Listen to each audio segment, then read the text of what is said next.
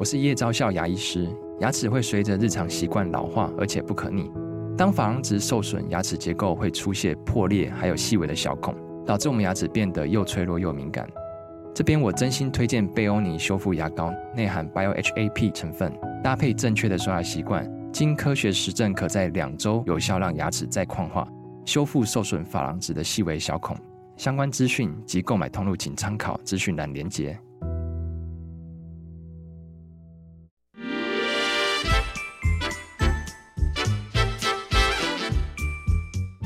有健康的身体，才有健康的生活。名医昂扣专业医师线上听诊，让你与健康零距离。Hello，各位听众朋友，早安！这里是 FM 九八点一九八新闻台。你现在所收听的节目是星期一到星期五早上十一点播出的《名医扣》，我是主持人药理诗诗。我们今天的节目呢，正在九八新闻台的 YouTube 频道直播中，欢迎你可以来到直播现场。同时在聊天室呢，可以及时的用文字做线上的互动哦。我们在半点之后是可以开放 Coin 的。好，今天我们要来聊聊这个女性在更年期之后心血管疾病风险增加的这个问题，到底该怎么办呢？邀请到的是。是国泰医院心血管中心心脏内科的郭志东医师，我们欢迎郭医师。哎，主持人好，各位听众朋友，大家好。是郭医师早安。早安。是，赶快来破题。是，女生在更年期之后的心血管疾病风险是增加的。对，没有错，确实增加。是是是是啊，为什么？因为其实男生跟女生这样很不公平哈，就是说。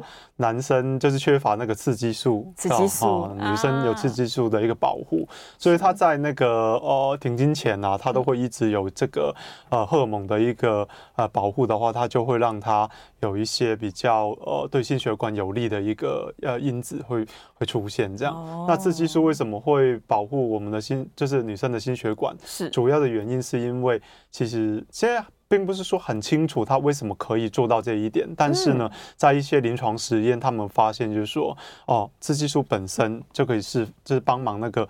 呃，血管释放一氧化化氮，这个是一个血管扩张剂。是，那当然，如果血管比较扩张，那你就比较不容易会有一个高血压的状况。对。那另外的话就是，哎，它扩张了，那血流就比较通畅，那这些都是对那个心血管来说是比较好的。那另外的的话就是说，它对血管本身啊，就是它的一些内皮的保护啊，或者说狭窄啊，各方面的一个状况呢，也是有有好处，比较不容易产生一些所谓。的动脉粥状硬化，哦、就是说它比较不容易还有胆固醇斑块的生成，它对一些呃胆固醇的一个代谢也有一些帮忙的作用。嗯，所以其实这个呃荷尔蒙在女生来说是非常重要哈，它好处多多，这个是我们男生没办法呃 catch 到的啦。对，所以在更年期之前，我们是多拿了好处。是是是。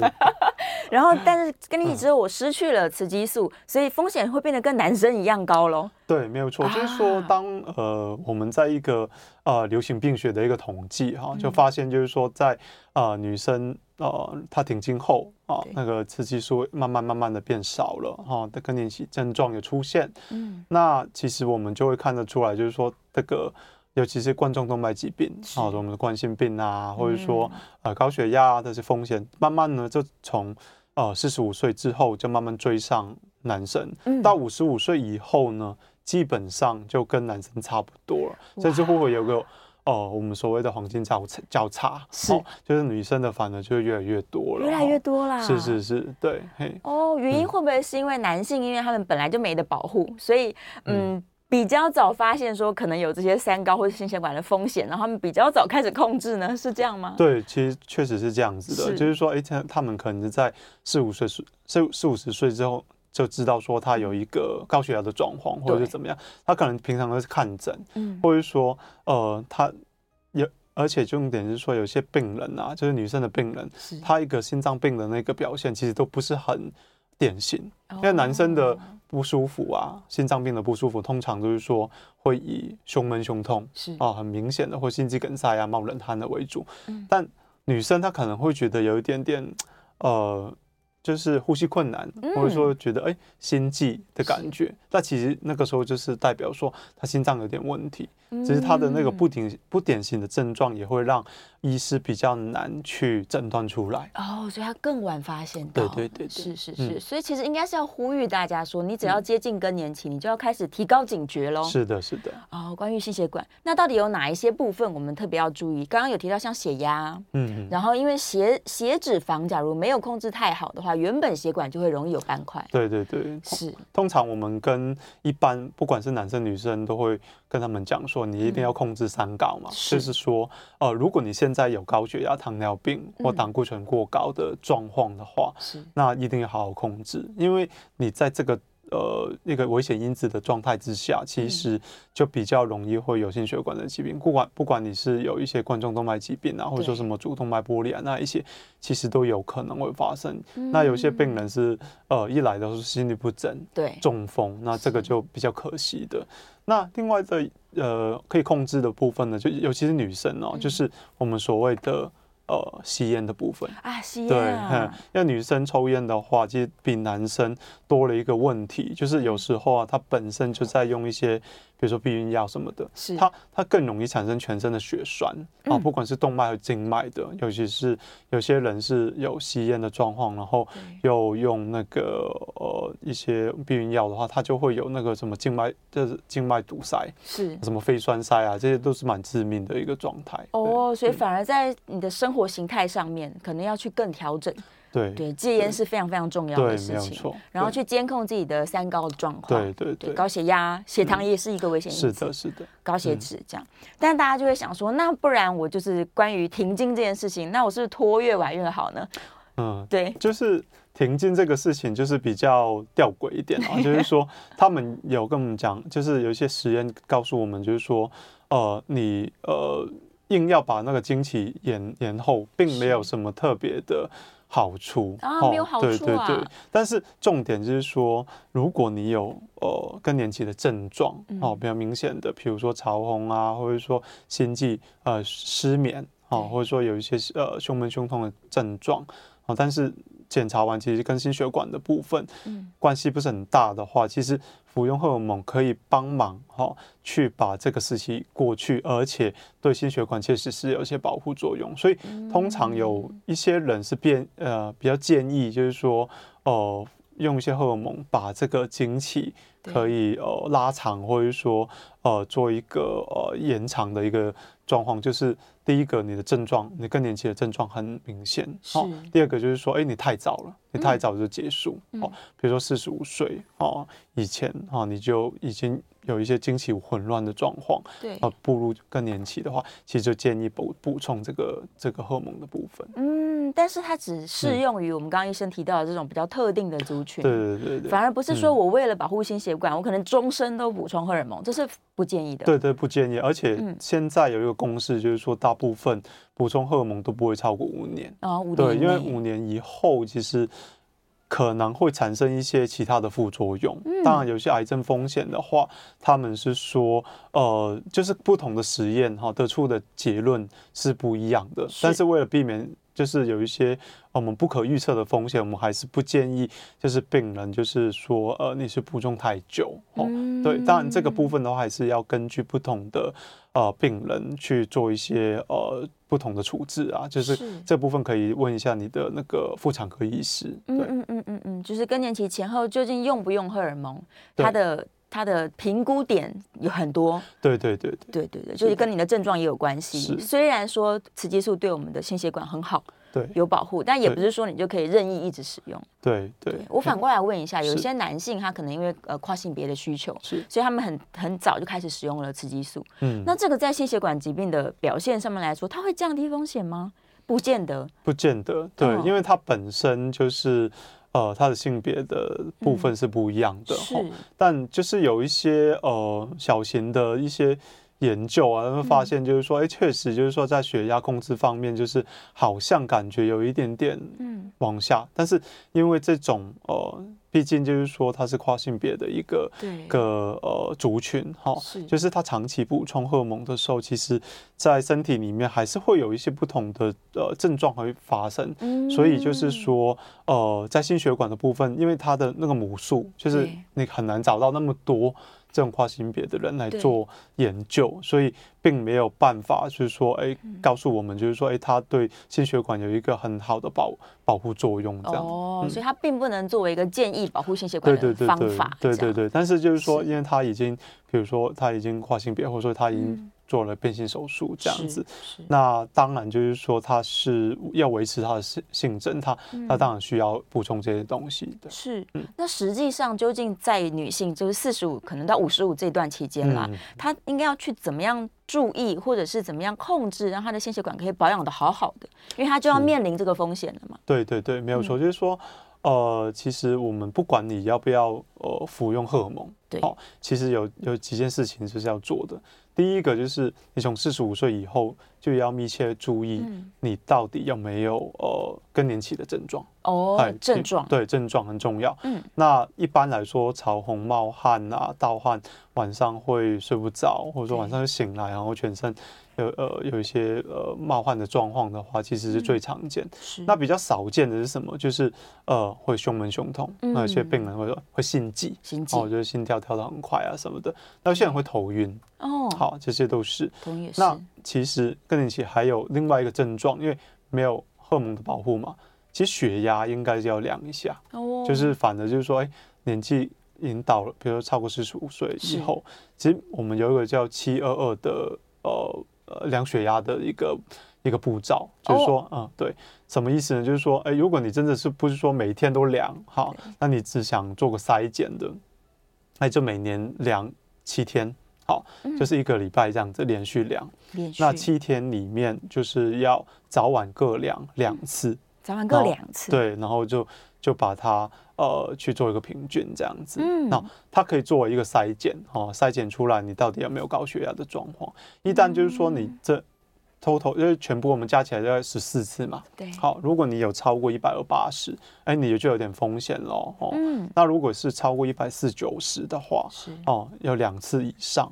哦，那这样子呢，就代表说，哎，你有可能真的是有高血压的情形。嗯，那这个时候呢，就应该要呃好好的去呃规则去量啊，或者说要要去改善你的一个吃的。啊，就是饮食的部分，还有加强运动。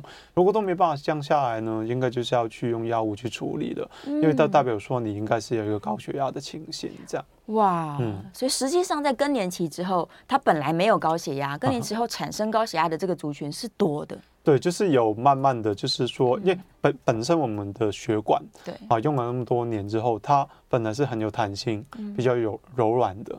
那年纪比较高之后呢？我们的血管弹性就会比较明显，嗯，然后到了五十五岁之后，我们的收缩压就会往上，对。但有时候我们的舒张压，也有很多病人都跟我们讲说，哎，我们的收缩压就一百四、一百五，但我的舒张压还好啊，对，就是六七十啊，那是不是有问题？对，确实是有问题的，因为我们的舒张压是跟我们的血管弹性有关系，哦，对，所以你的舒张压，呃。就算是正常，那你收缩压是上升的，或者说已经超标的，其实还是高血压，还是高血压，对对。欸、没有错，是很多人其实就是有这个问题，嗯、他量了，然后他看不懂，嗯、他想说我一个高一个低，对。那到底意思是什么？对对对，对。这如果是呃任意的一个是高的哦，超过一百四九十的，就要很很注意。那其实它正常是一百二八十，如果你有超过一百二八十，不管是哪一个超过，你就是我们说没有超过一百四九十的话，我们就代表说你可能有一个。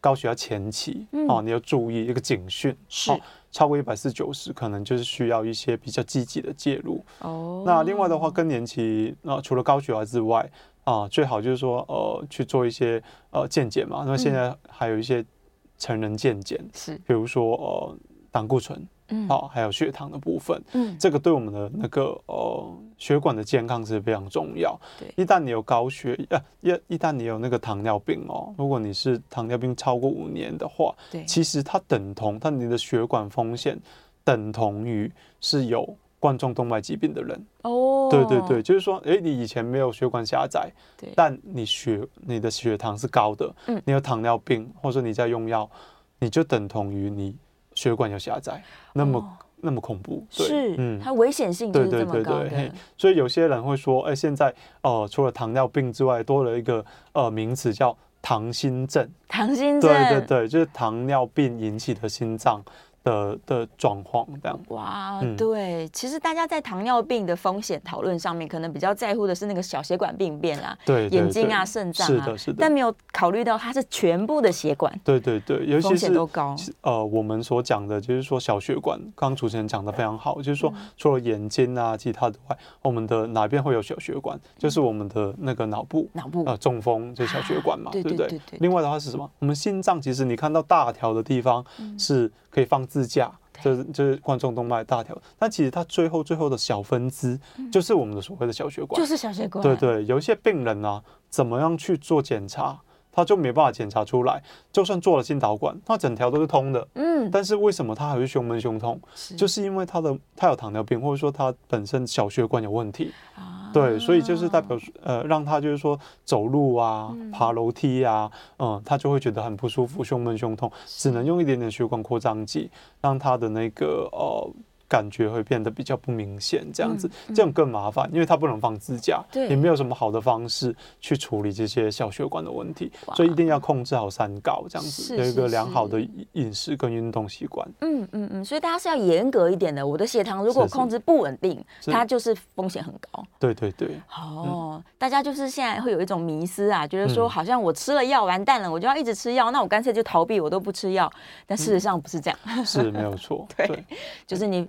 风险是来自于这些混乱的血糖跟血脂肪。对，刚刚有讲到，就是这种波动性其实很重要。是就是说，我们现在没办法三个月，就是为了病人，呃，我们就呃帮他测那个糖化血色素。哦。但是其实糖化血色素它是一个平均值，是对你控制的好，当然是没有问题。但是问题就是说，一个比如说你控制在七点零，哦，这样子，哎，看起来蛮不错的，或者六点五。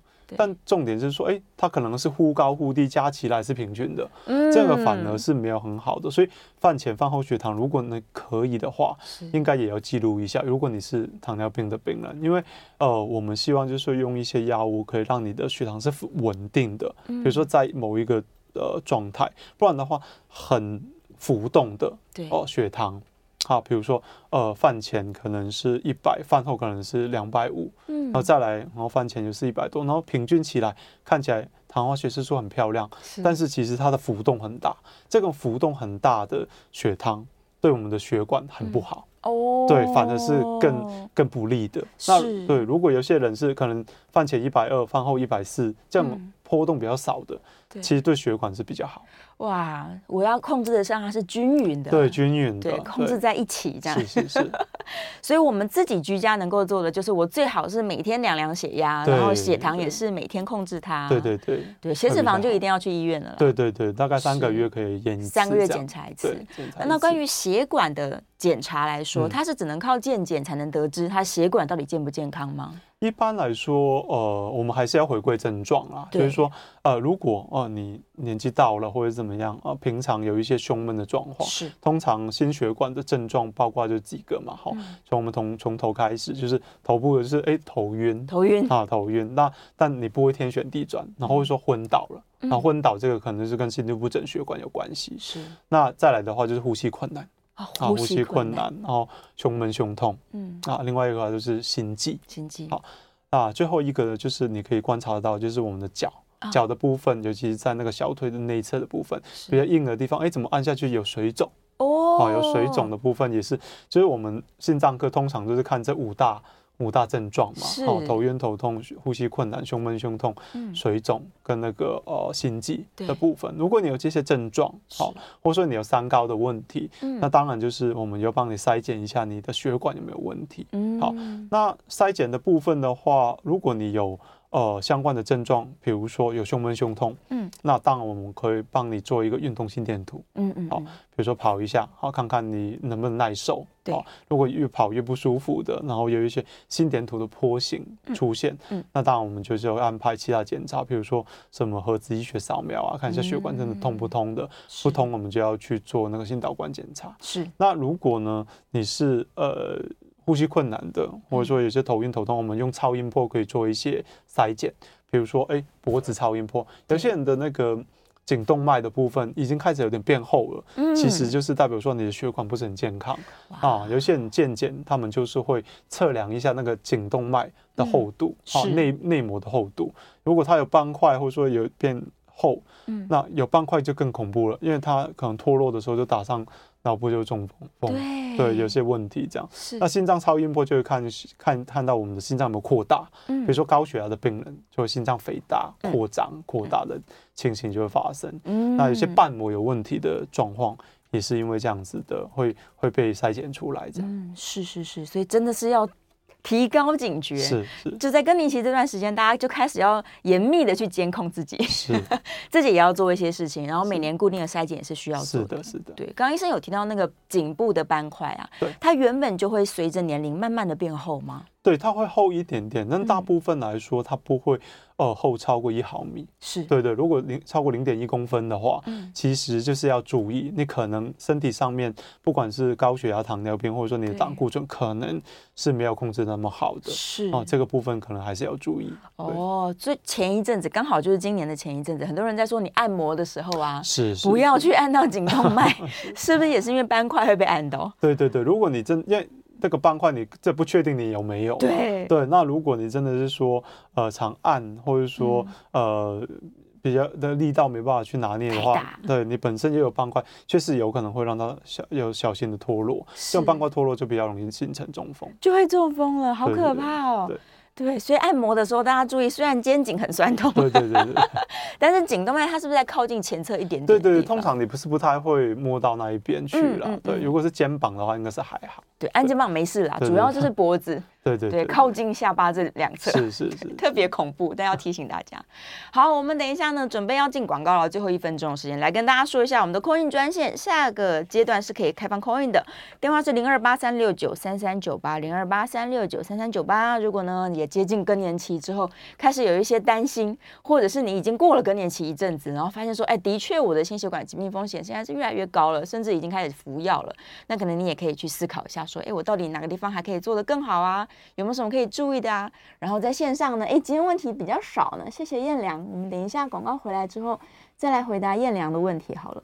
其实女性可能就是因为年轻的时候啊都没有心血管的问题，嗯，所以就超级掉以轻心。哦，对，就是比较不注意啦，对，对，比较没有在思考这个三高的风险，嗯，然后又加上我们刚刚医生说的症状都不典型，嗯，对，嗯，所以他有可能也是过了更年期之后不知道。嗯对，对，然后没有固定在检查，对对对，对，就会造成一些问题了，反而是更加危险的。好了，我们来进广告啦，休息一下，广告之后马上回来。欢迎回到 FM 九八点一九八新闻台，你现在所收听的节目是《名医央叩》，我是主持人要李诗诗。我们再次欢迎今天的来宾是国泰医院心血管中心心脏内科的郭志东郭医师，欢迎。哎，郭主持人好。好，回来啦！我来看一下我们线上的问题。虽然我这边有几个刚刚在那个广告时间聊出来的疑问，但我们先回答一下燕良好了。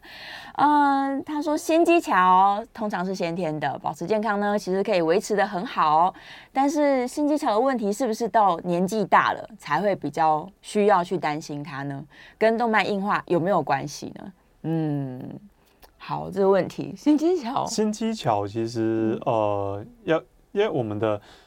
应该是这样讲，就是我们的冠状动脉疾病里面其实有很多种不同的问题。是。那我们整条冠状动脉，好，那如果它是里面有长斑块，那就是堵塞嘛。好。这个时候我们可以用支架去做处理它。嗯。那心技巧是什么了？哈，我们知道就是说我们的血管，哈，大部分我们这边是心脏，我们这个拳头是心脏。嗯。那血管是铺在上面的。对。好，但一般来说它。就是呃，就是把它就是铺在上面而已。嗯。但是当有心肌桥的人，他是怎么样？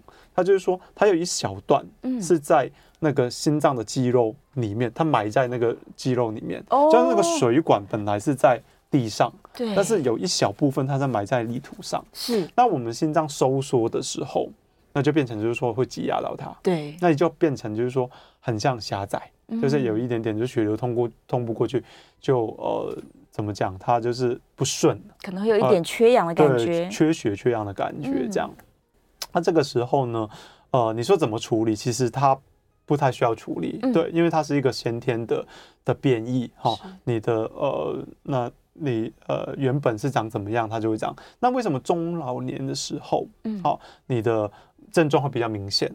好，是因为就是你年轻的时候，你的血管弹性很好，对吧？它就算压到啊，它还是有呃那个力量把它撑起来，那血流过去是没有问题的。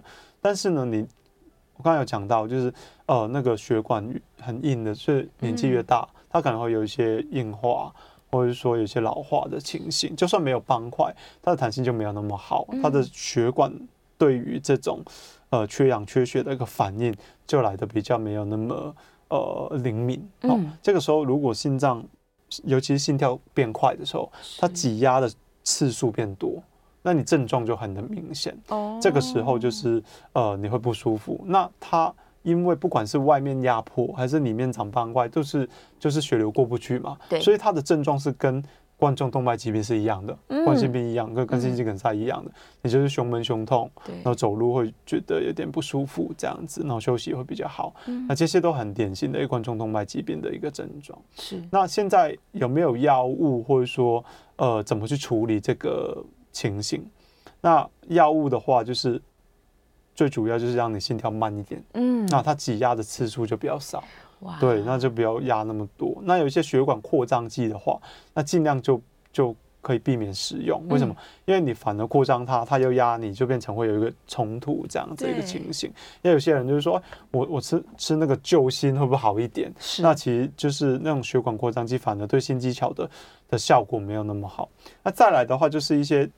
比较侵入性的治疗，比如说要放支架，对，然后它压它压着我嘛，那我就把它撑起来，对，啊，或者说手术这样。那其实，在新机桥的地方，我们不建议放支架，是，哦，因为为什么？因为它是一直被一笔挤压，好，其实那个呃。支架它毕竟是金属，它是会变形啊，对，它会有变形，甚至会断裂是的问题，而且它在那边也长得不好，所以不建议就在心肌桥那边做支架，它反而会增加就是里面长斑块的风险这样子。那心肌桥还有一个什么的问题，就是因为心肌桥它会影响到前心肌桥桥那个前后的血流，所以呢，它的斑块啊。也会在新技巧的前后会比较容易出现，确实会有这样子的状况发生。所以呢，就是说有些人很麻烦，就是他有方块，但他有心肌桥，所以我们就只能就是说，如果他又不想开刀，我们就只能硬架上去，嗯，对，或跨过去，或者说刚刚好在那个新技巧的前面这样子，呃，架到那边去，尽量避开它。但其实都很困难，嗯，对，因为它毕竟就是说它是一个区域性的一个病灶这样。是，那有一些。人，有些人是怎么样？就是说，哎，它是那个肉嘛，包不住嘛。对。那我们试着把它割开。嗯。那但割开也会有一些问题，就是说它可能会在那边结痂。那结痂之后，它又通不过去。那所以就是说，如果你真的真的很明显的心肌桥的情形，真的没办法耐受，他可能就是呃心跳一快起来，他就很不舒服，用药物没办法处理的话，有一个方式就是就是做绕道手术。把它绕过去这样子，嗯嗯、但其实就是说你没有堵塞，然后呃也不是多重的血管有有问题，做那么大的手术其实有点划不来。通常会跟病人就说，你就跟他好好的共存，我们用药物处理这样子控制三高，不要让他前后有一些胆固醇斑块。生成，我们用降胆固醇的药物去做处理，嗯、那大部分是这样子做做临床上面的一些处置。是是，真的就是设法跟他相处。对对对对，只能这样。是的。但是像这样的人，他是不是会觉得说，我就不敢运动啦？我如果一运动，他就不舒服啦？其实呢，就是说，呃，反而就是心肌桥的有心肌桥的病变的病人，嗯、我们是希望说他可以慢慢的把呃运动强度加加重一点点。哦，真的？对对对，因为当我们的心脏。啊，我们刚刚有讲到大血管的小血管嘛，是它如果不停的在训练的时候，嗯、其实我们的心脏能够耐受缺氧的的那一个能力会增加，而且血流也比较容易过去。是、哦，所以呢，当然不不是叫你说一下子就跑马拉松，或者说就 就是说做一很激烈的。啊，或者说什么呃，重训的很激烈的那一些运动，嗯嗯、反而就是慢慢循序渐进的，然后就是把你的强度加强的话，嗯、其实对你的整体的心脏风险也是会。就是会降低，那心脏健康也会比较拉呃拉起来这样。是是是，所以在心脏内科的运动建议项目上面来说，其实是有氧运动可以保护你的心脏。是的，是的，没有错。对，那我们通常呃现在不管是高血压或者说没有高血压的病人，对，如果可以的话，就是做一些有氧的运动，比如说呃慢跑、呃快走或者踩脚踏车，或者说呃游泳，这些都是。那也可以搭配一些等长运动。什么是等长运动？就是我们以前。常讲的一些什么核心运动啦，啊，比如说什么平板啊什么的，但是不要说哦、呃，就是做很呃很激烈的哦、呃，就是呃按按照自己的能力去做一些，因为等长运动它其实可以呃，因为它局部的它会拉高血压，但是拉高血压的过程之中，它会释放一些呃血管扩张的。的一些因子，是。好，那这样子在慢性来说，就是长期来说，对我们的血管啊、呃，尤其血压的的一个下降有一个好处，这样。哦，所以它可以做一些平板式啊，或者是像深蹲这种也算。对对对，也是，对，哦、就是有固定啊，可能呃二三十秒啊这样子的一个一个姿势，好、嗯，让我们的血流可以一下子就是到那个呃呃肌肉那边，然后让。它停留在那边的时间比较久，它释放的那些有利于我们血管健康的健康的一些因子就会比较多。是，但反而像重训这种大重量的训练是没有建议一下子做的。对对对，就是说，如果你能够，比如说有氧都没问题，然后平板也 OK，当然可以试着做重重训是没问题的，对。但是还是要看着你的那个呃本身的一个呃状态，还有你的能力。所以说，如果你以前都没有做过的，可能就是先从比如说举水平开始，然后再来这哑铃，再慢慢的加上去。不建议就是说一一下子就硬举很。很重的，这样子相对来说会比较危险。嗯，实际上在做重训的人，他们有可能因为重量训练太重，造成心血管的问题吗？呃，我们之前也有呃遇过一些啊个案，就是说，哎、欸，他不晓得他可能有一些血管的问题，嗯，比如说高血压什么的，那他真的是一下子用很用力硬举，对，这个时候，哎、欸，呃，他们的教练就听到他啊一声。然后就昏倒了。嗯，他发生什么事情？就是主动脉剥离。哇，对，因为太重了哦。那个那个血管，它可能本来就有一点点裂痕。你一下子那个血血压升高太多的时候，就是会会产生这种剥离的情形。那当然他很很幸运，就是我们他很快就来医院，那你就修补完就 OK。但是其实这种就是重量训练的话，还是有相对的风风险，但它还是有它的好处，比如说对呃肌肉。哦，骨质疏松，好、哦，这些还是会有一定的保养的作用，所以不是说完全不做，嗯、但是还是要搭配你的时间，还有就是它的分量。哦，就是哎，比如说一个礼拜你要做两次，然后每次多少分钟这样子，对，就是要跟呃专业的教练，还有跟你的、呃、那个心血管的医生做一个讨论，这样。哦，最好是跟医生讨论，嗯、对，因为现在真的很流行，可能退休后开始重训，是是是，对，大家就要小心了，循序渐进可能还是最要紧的。所以如果他都在安全的状况下，也跟医生讨论了，也有教练了，他做大重量事实上是可以做的，是是可以做的，是可以做的。嗯也不需要因噎废食，是是是的，对，原来如此。另外一个问题，就刚刚在广告上面提的，中间讨论到的，关于减肥这件事，是女性是不是也有可能在更年期之后，体重突然就大起来了？她说她变胖，然后也因为变胖，所以血脂肪，然后我们刚刚提的三高风险全部都上升。对，没有错，因为在不管是男生女生，其实年纪越大，你要代谢啊，那一些。呃，脂肪的部分其实也是比较困难。那发胖的部分，因为呃有雌激素的保护的功能已经没有了，所以确实是比较容易会有肥胖的问题。那这个有可能会，但体脂跟血脂不一样哦。有些人体脂有上升，但他血脂是没有问题的，但是不管是怎么样，我们还是希望病人在呃，就是说族群啊，停经后的族群，就希望他在停经后就尽量清淡的饮食，是，比如说就是尽尽量少蘸煎炸的食物，嗯，然后呢，那个呃，可以比如说肉类的补充，大部分是以鱼肉为主，嗯，然后再来的话就是白肉的那个鸡胸肉，再是鸡腿肉，后面再再使用红肉，哦，这样脂肪比较少的，这样子可能比较呃能够做一个体重上面的一个调呃就是保护了，这样子，嗯、对，是是是，它不是单纯为了漂亮了，是是是，对，刚刚我们提到这个运动啊，或者是体重的控制啊，它都是因为心血管风险，是的，对，就是你。不不不是不要想说，我更年期之后了，我已经没有什么这个美丽的需求。对，有些人就是因为他。什么关节的问题变成运动就没有办法，哦、所以就不不运动，这个也是不好。就算走走慢走也还 OK。嗯嗯嗯嗯嗯，所以这个生活形态还是非常非常要紧的。好啦，我们要准备进广告啦，别忘了电话是开放 call in 的哦，零二八三六九三三九八，零二八三六九三三九八。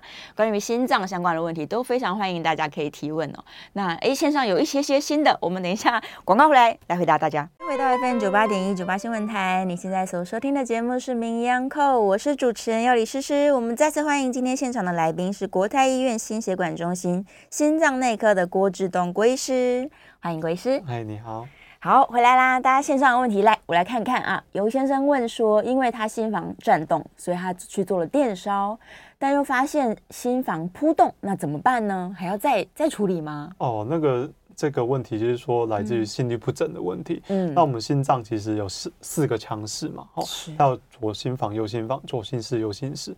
那在心房的地方，这个四分之一的区域，哈，啊，那它就是呃，有时候它会产生一个所谓的回路。好，这个我可能要花一点时间跟大家解释，什么叫回路，就是说我们的心脏的会跳，哈，心脏会跳动，其实就好像先天先老天爷给。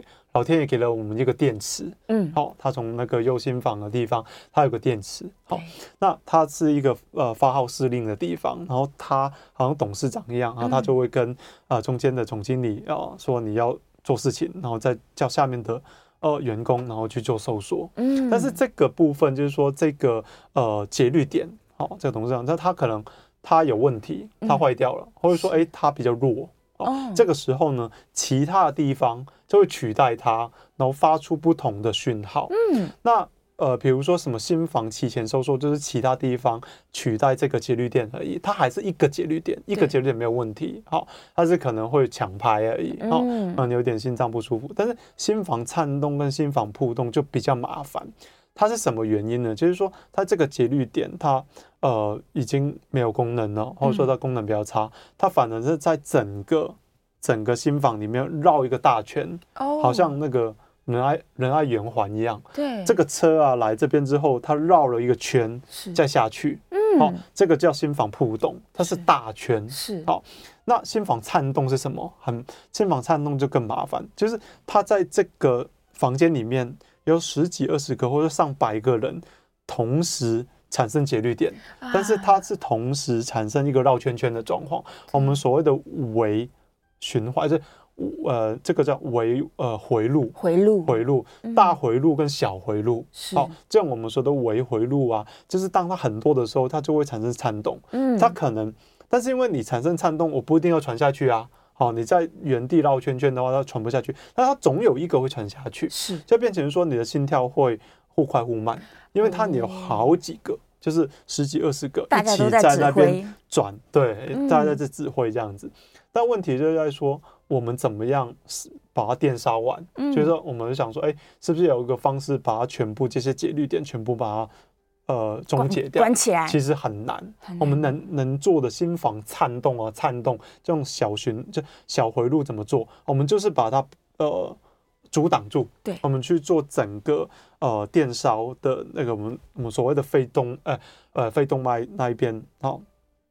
然后肺静脉的那一边去做一个烧灼哈，它肺静脉的部分它就会挡住它，是哦，这边有一一大圈，它要经过它的时候，它就被挡住，经过它就被挡住，所以呢，这个部分哈，电烧完之后呢，它就出不来，但它还是还是在那边绕圈圈，对，它还是它还在那边绕的，没有错，但是它就是出不来而已。那为什么它这些烧完之后还会有心房扑动？就是因为你的大回路。还在啊，还在。但那个大回路就是以前可能是小回路为主的，嗯，但是现在这边已经被阻挡掉之后，大回路还在转，那其实呃呃线上的呃听众朋友说问说呃怎么处理？其实就是如果你是单纯的、很单纯的心房扑动的话，其实就是再去做一次电烧。哦，对，因为为什么？因为它是大回路，只要你烧一个点，嗯，它就会停了，就处理好了。对对，它就会处理好。所以心房扑动。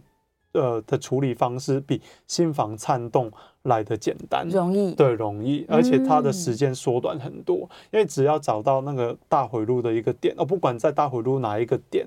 我直接把它烧掉，它就可以。它不像那个那种心房颤动，你会烧很多点，或者说用那个冷冻气球这样子，嗯、要要做两边这样子。对哦，嗯、是是是，所以它可以再去处理一次，是是是，解决这个问题。对对对，嗯，太好了。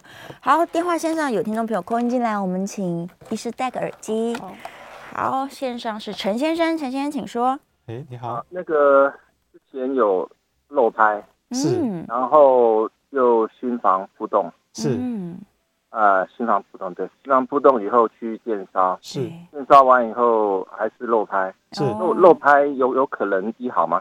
谢谢。呃，基本上就是说，呃，你以前的那一个呃心律不整哈、哦，以以心房颤呃心房扑动为主，所以它就会绕大圈圈。对，在那个时候你的漏拍会比较不明显，因为它会抢过来，好、哦，它它变成就是说，哎，它以呃。心房扑动这种心律不整为主，哦，所以你烧完之后呢，你的其他的节律点，好，就会以比较呃主要的方式发出来。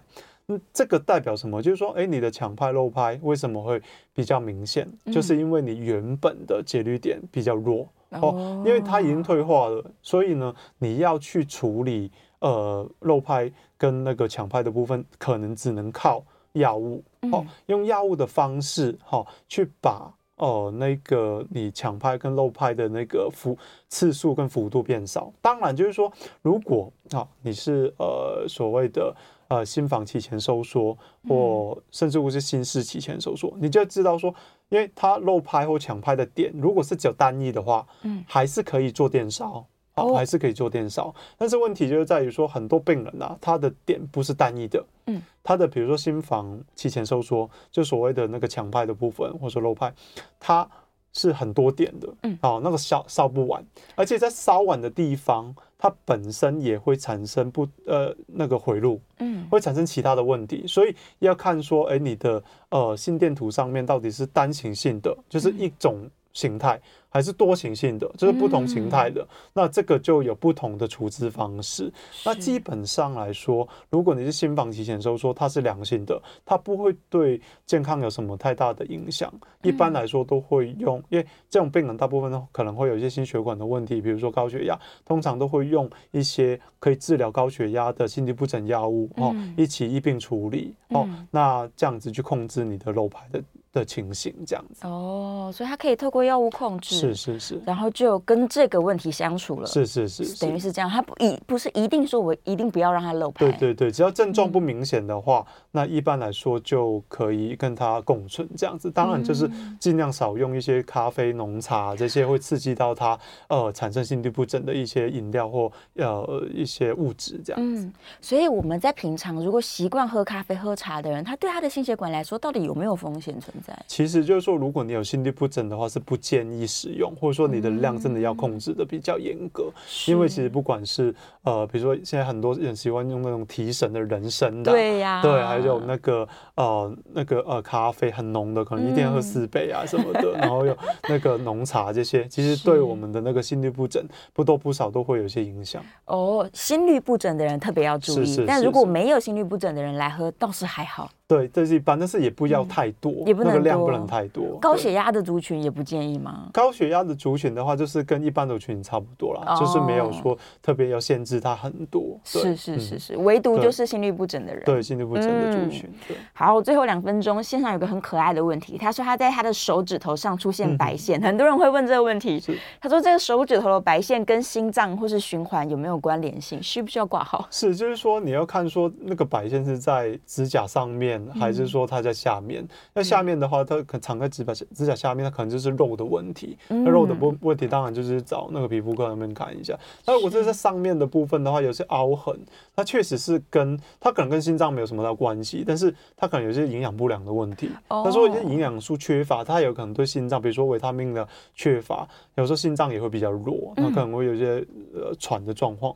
那这个部分你就要看说你有没有我们刚刚讲到的那五个症状，比如头晕、头痛、心胸闷、胸痛啊这样子。对对，脚水肿。对，脚水肿的，对，呼吸困难这样子。是，所以如果有相应的这些心血管症状，你才需要。对，那不然没有的话，我们就是看检查一下营养，看一下皮肤科这样。对对对。哦，原来如此。好啦，最后三十秒，本来想要问问看这个钙化到底跟吃钙片有没有关系？